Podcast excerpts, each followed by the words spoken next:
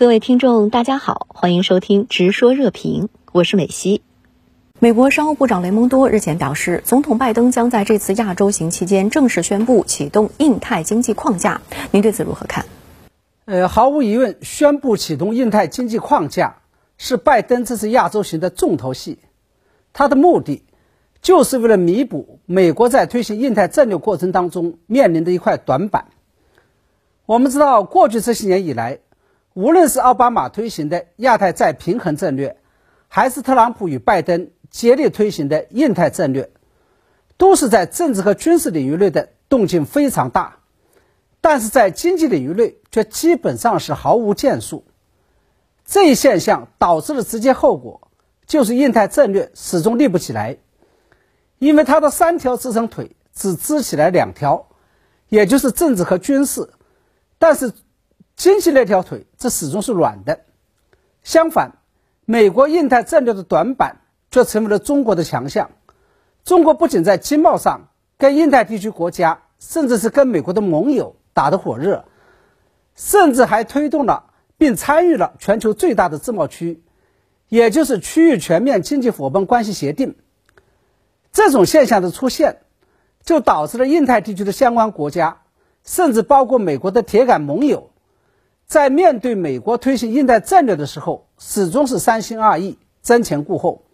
那么，根据我个人观察，跟过去美国牵头成立的 TPP，以及后来日本牵头成立的 CPTPP 相比，拜登政府推出的印太经济框架有着这么两个鲜明的特色：其一是，无论是 TPP 还是 CPTPP，虽然他们都名为区域经济协定，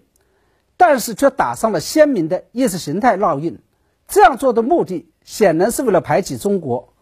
对中国进行意识形态歧视，而拜登政府推出的印太经济框架却没有了这方面的要求和内容。我认为，拜登政府之所以做出这样一种改变，是因为 TPP 与 CPTPP 中的人权色彩与意识形态条款，在歧视与排挤中国的同时，也歧视与排挤了印太地区很多在美国看来并不民主的国家。这实际上是不利于美国在经济上建立围堵中国的统一战线的，因此，拜登政府干脆图穷匕见，直接宣布只排挤中国一个国家。那么，其二是，在排挤中国的同时，对于印太地区其余想加入的国家，这个印太经济框架却是异常的包容与灵活。它在内容上分为了贸易、供应链、基础设施与减碳。税收与反腐四大板块，并允许区内的相关国家可以选择加入其中的任意一个板块。这样做显然是为了最大限度的把区内相关国家都给容纳进来。那在您看来，拜登政府即将启动的印太经济框架又会对中国造成什么样的影响呢？在回答这个问题之前，我想首先提醒大家注意一个细节，也就是在拜登即将访问日本。出席美日印澳四方安全对话机制领导人峰会，并宣布启动印太经济框架之前，不仅中国外长王毅先后跟日本与韩国外长通了电话，而且中共中央政治局委员杨洁篪也应约与美国总统国家安全事务助理沙利文通了电话。这显然是为了抢在拜登即将进行亚洲之行之前，跟相关国家打招呼，要求相关国家。不得因此而损害中国的国家利益。不过，虽然拜登此行的重头戏是启动印太经济框架，但是无论是王毅还是杨洁篪，在跟相关国家沟通的时候，似乎都对此视而不见，而仅仅是将焦点集中在了意识形态与安全领域，要求相关国家不得趁机干涉中国的内政，损害中国的主权与安全，尤其是不能插手介入台湾问题。那么，中方对拜登政府推出的印太经济框架漠不关心，这究竟是疏忽还是有意而为？导致这一现象的原因究竟又是什么？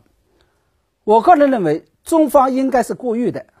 原因就在于，中方并不惧怕拜登政府推出的印太经济框架，